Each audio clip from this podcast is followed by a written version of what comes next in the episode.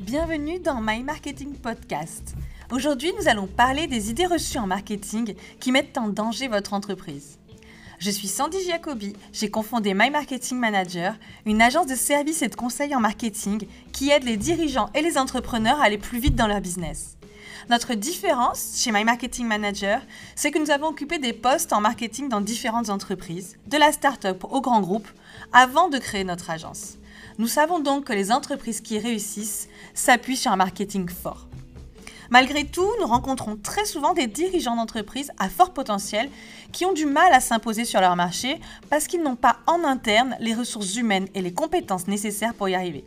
Nous avons donc décidé de rendre accessible la fonction marketing pour ces entreprises. Pour cela, nous n'utilisons pas ce que nous avons appris durant nos études en marketing, ni ce qui est encore enseigné aujourd'hui dans les grandes écoles.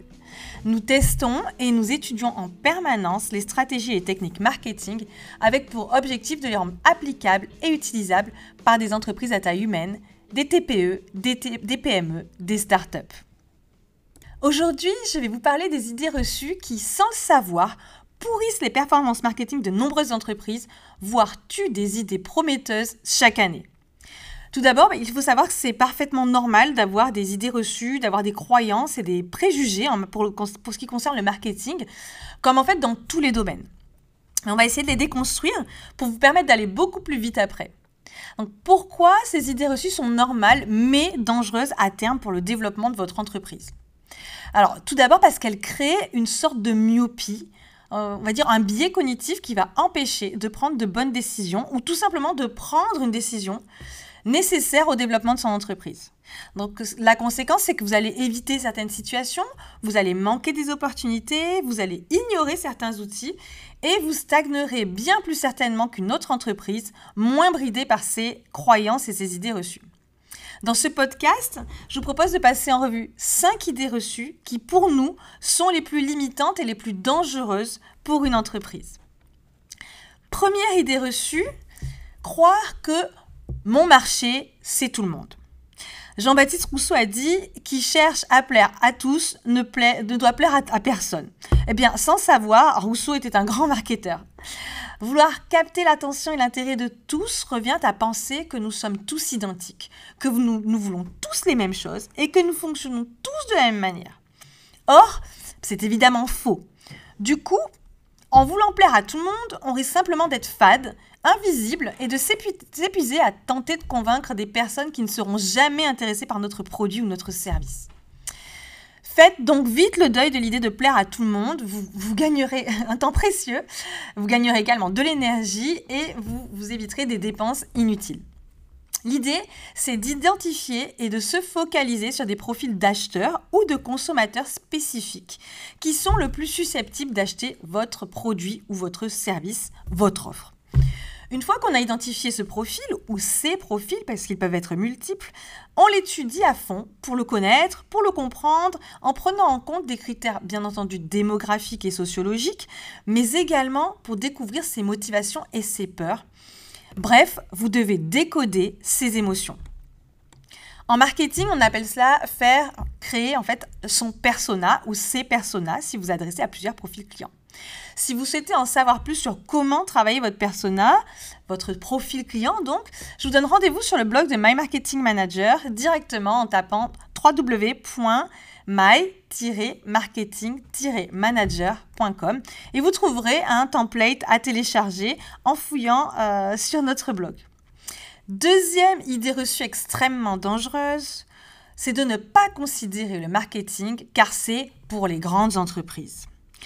Alors c'est vrai, dans l'imaginaire collectif, c'est quelque chose qui revient très souvent. Le mot marketing est très rapidement associé à des grandes entreprises comme Coca-Cola, Nike ou encore Apple. Ce sont des entreprises mondiales qui dépensent des millions de dollars en marketing chaque année. C'est tout à fait vrai. Mais toutes ces grandes entreprises ont en commun d'avoir intégré le marketing très tôt dans leur développement. Alors pourquoi?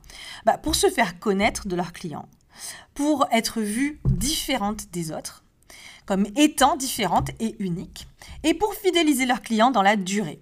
Car oui, un client fidèle est beaucoup plus rentable que l'acquisition d'un simple client qui, qui ne va acheter qu'une seule fois. Donc c'est pour cela qu'on pense à tort souvent que le marketing est réservé aux grandes entreprises. Or, il faut investir, il faut s'y atteler dès le départ. Le plus tôt sera le mieux. C'est pour cela qu'elles arrivent à grandir. Une troisième idée reçue euh, qui est dangereuse et qui a pourtant vraiment la dent dure, c'est de ne pas parler de votre produit ou de votre service avant d'être prêt.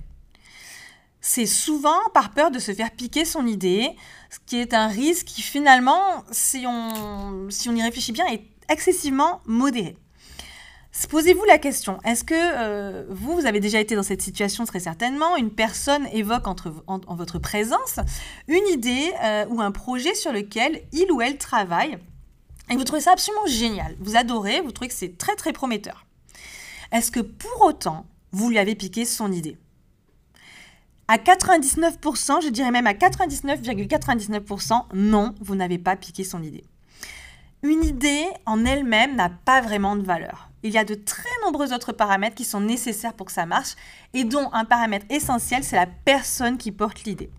Donc le véritable risque, c'est plutôt de ne pas en parler, car il tue chaque année des milliers d'entreprises. Pourquoi se taire? Pourquoi ne pas parler de votre idée, de votre projet? Et met, finalement en péril sa, déjà son existence même, le fait qu'il va sortir et sa pérennité. Parce qu'en fait, déjà, attendre, que votre produit, votre service soit prêt pour en parler, c'est vous allez investir beaucoup de temps, vous, avez, vous allez engager beaucoup d'énergie et d'argent avant même de savoir s'il y a un marché potentiel à la clé. C'est-à-dire des clients qui sont prêts à acheter. Parce que s'il n'y a pas de besoin, s'il n'y a pas de problème, il n'y a pas de marché et il n'y aura personne pour l'acheter. Et pour être sûr que ça réponde à un besoin, d'un moment, il faut en parler. Donc en repoussant sans cesse le moment d'agir, de parler ou de vendre votre produit, c'est le meilleur moyen de ne voir, que ça n'aboutisse jamais, qu'il ne soit jamais vendu. À l'inverse, si vous parlez de votre idée ou de votre projet avec des clients potentiels, ça permet de tester votre marché, d'avoir des retours précieux sur votre offre et de sortir un produit ou un service qui est le plus susceptible d'être acheté. Idée reçue numéro 4. Comptez sur le bouche à oreille pour se développer durablement et trouver de nouveaux clients. Alors, cela repose finalement sur une idée que si un client est content, il parlera de vous.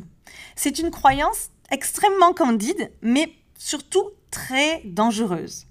Si on y réfléchit bien, on constate tous les jours que ce ne sont pas du tout les meilleures entreprises, les meilleurs produits les meilleurs services qui, réussissent le mieux.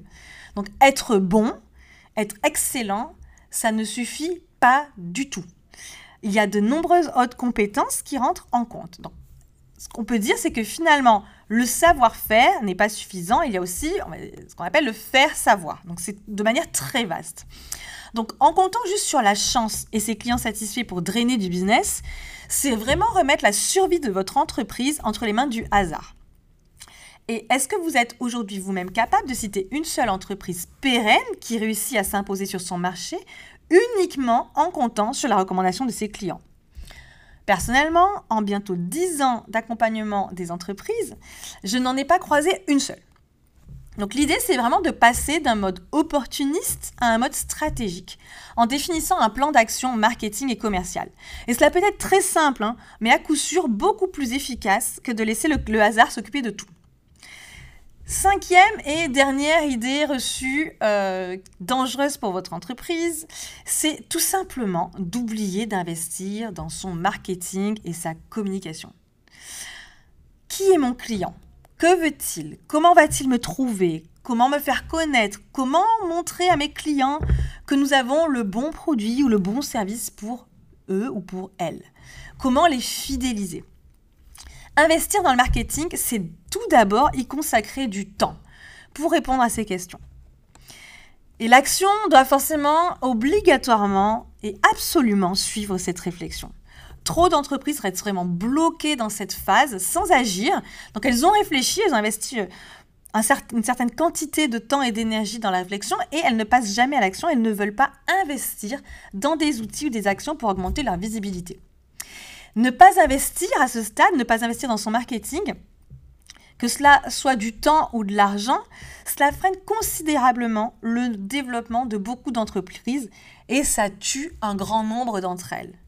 c'est une cause de mortalité finalement très importante dans le milieu de l'entrepreneuriat et des, on va dire même des entreprises déjà plus développées. De votre côté, est-ce que vous êtes prêt ou prête à prendre ce risque? Voilà, ce podcast est terminé. J'espère que vous aurez appris ou pris conscience de certaines choses pour votre entreprise ou votre future entreprise et que cela va vous aider à aller un peu plus vite, voire beaucoup plus vite dans votre business. Je vous donne rendez-vous pour un nouveau podcast très prochainement. N'hésitez pas à vous abonner. À très bientôt.